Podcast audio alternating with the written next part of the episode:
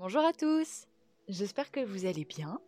Euh, on se retrouve aujourd'hui pour un épisode qui fait complètement écho à un épisode précédent, qui est celui sur Ahimsa ou la non-violence.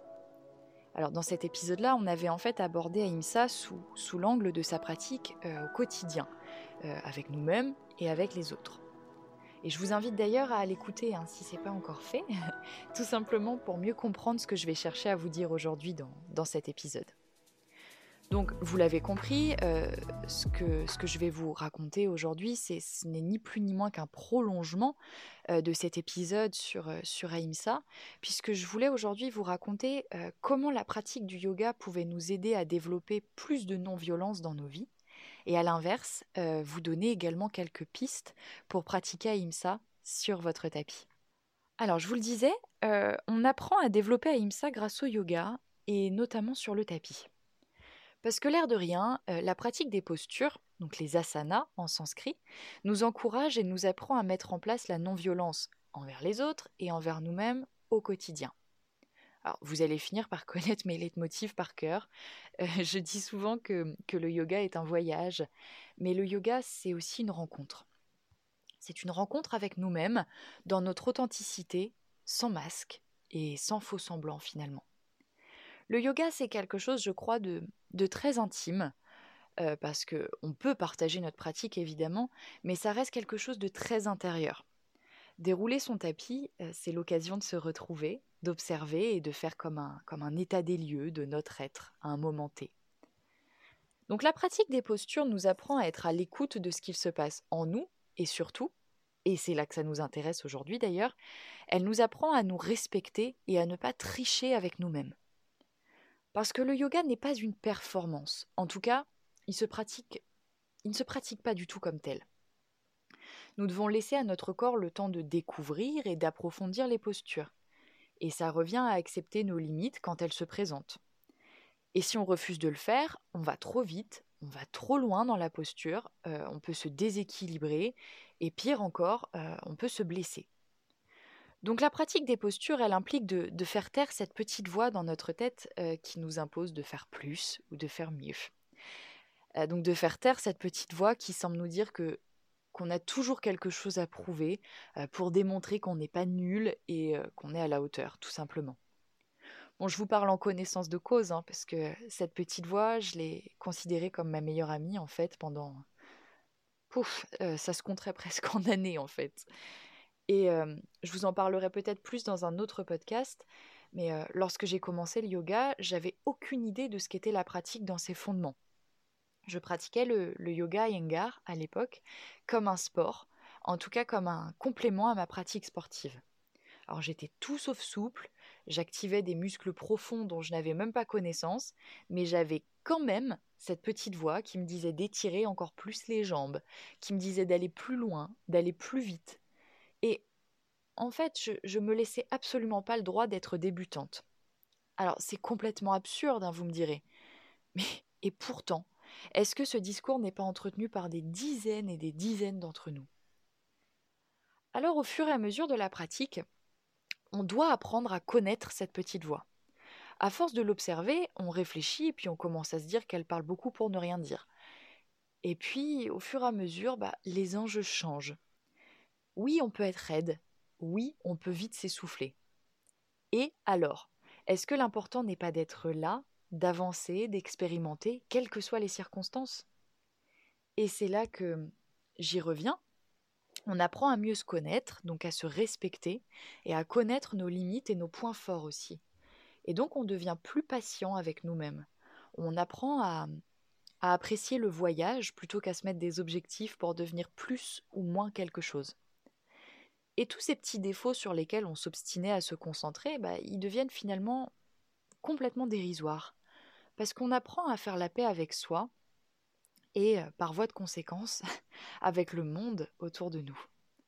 Parce que toute cette pression, ce souci de perfection qu'on arrête de s'infliger, eh ben on arrête de l'infliger aux autres. On devient beaucoup plus ouvert, beaucoup plus tolérant et beaucoup plus patient exactement de la même manière que nous acceptons nos, limites et nos points faibles, on accepte ceux des autres pour les comprendre et les considérer dans toute leur humanité. Et ça aussi, ça commence sur le tapis.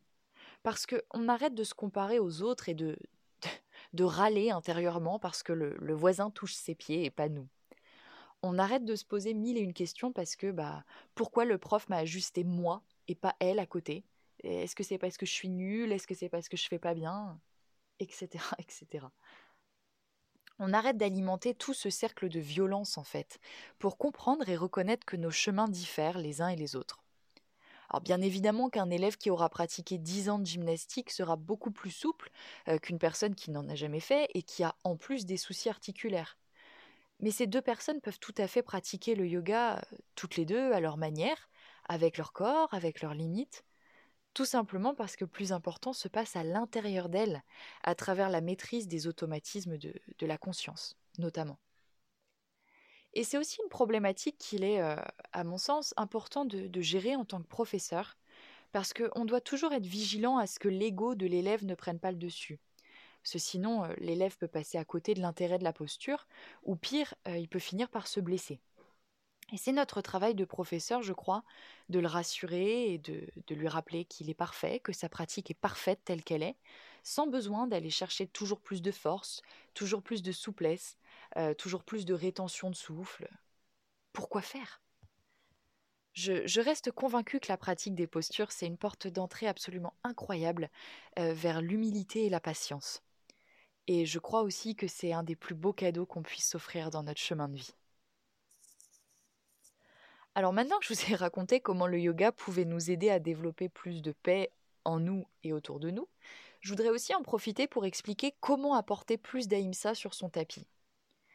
Euh, j'ai remarqué que pour certaines personnes, la pratique des postures pouvait sembler être une pratique très violente, euh, complètement à l'opposé d'Ahimsa, justement. Et c'est vrai que le yoga est une pratique qui demande énormément d'efforts et, de discipline. Après tout, euh, en tout cas dans le yoga que je pratique, on doit faire un effort parfois considérable pour immobiliser le corps, et donc le mental, pendant un très long moment. ce corps et ce mental qui ont justement horreur d'être immobiles.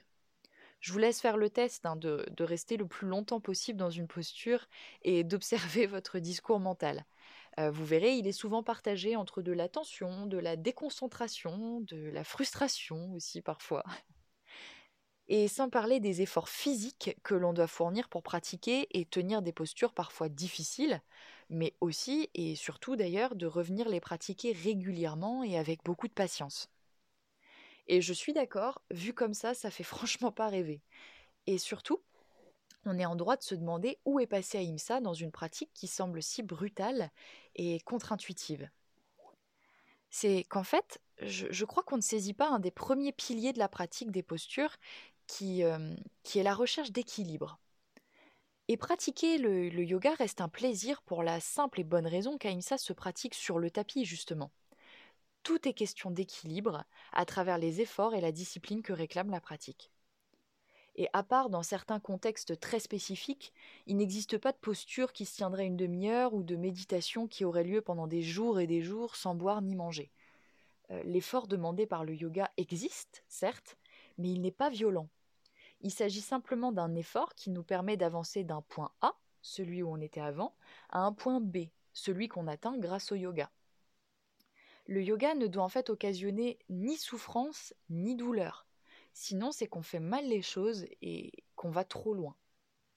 D'ailleurs, euh, Patanjali, dans les Yoga Sutras, décrit la posture de yoga, et ça s'applique à toute posture, comme étant ferme et confortable. Donc il s'agit bien d'un équilibre à trouver dans chaque posture, dans chaque pranayama, qui est celui de développer la force mentale, mais tranquille. Pratique Ahimsa sur le tapis, euh, c'est toujours apporter de la justesse à l'effort fourni. Tout autant que la fermeté, la douceur, c'est aussi le maître mot du yoga. Et même dans le quotidien, hein, trop de dureté n'est pas bon, au même titre que trop de laxisme. Et c'est la recherche permanente d'équilibre qui fera du yoga une merveilleuse aventure, euh, en toute bienveillance. De la douceur donc, euh, mais aussi de la présence. Pratiquer Ahimsa sur le tapis, c'est aussi, je crois, euh, apprendre à observer la teneur de l'instant présent. C'est développer la fermeté la rigueur, mais sans jamais au-delà de ce qui est parfait aujourd'hui, et qui peut ne pas ressembler à ce qui était parfait hier, par exemple. C'est observer le souffle, qui, comme un témoin, nous indique lorsqu'il se fait trop bruyant ou trop saccadé que qu'on va trop loin, qu'on n'est plus dans la non-violence avec soi. C'est apprendre à se respecter sur l'instant T, en fonction de nos capacités, là où on est maintenant et tout de suite. Et cette présence, on la met aussi en place en prenant le temps, en savourant hein, cette, cette teneur de l'instant.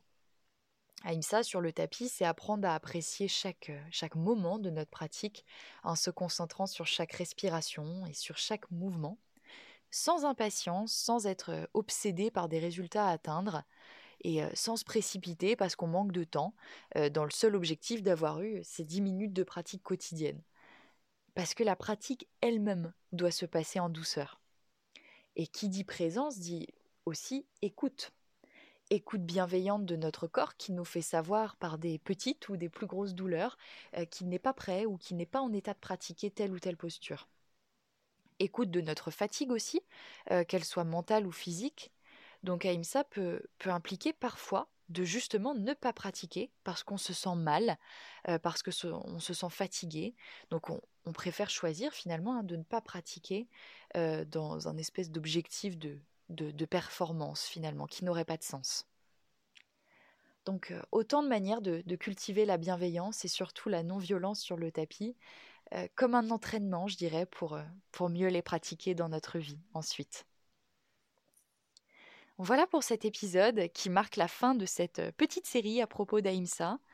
Euh, je me prépare à enregistrer un autre podcast hein, sur un autre des yamas, comme je vous l'avais déjà dit dans un épisode précédent, euh, pour qu'on approfondisse les yamas et qu'on les comprenne mieux ensemble. Je vous remercie du fond du cœur pour votre écoute et je vous souhaite une excellente journée et je vous dis à très vite pour un nouvel épisode. Et surtout, prenez soin de vous.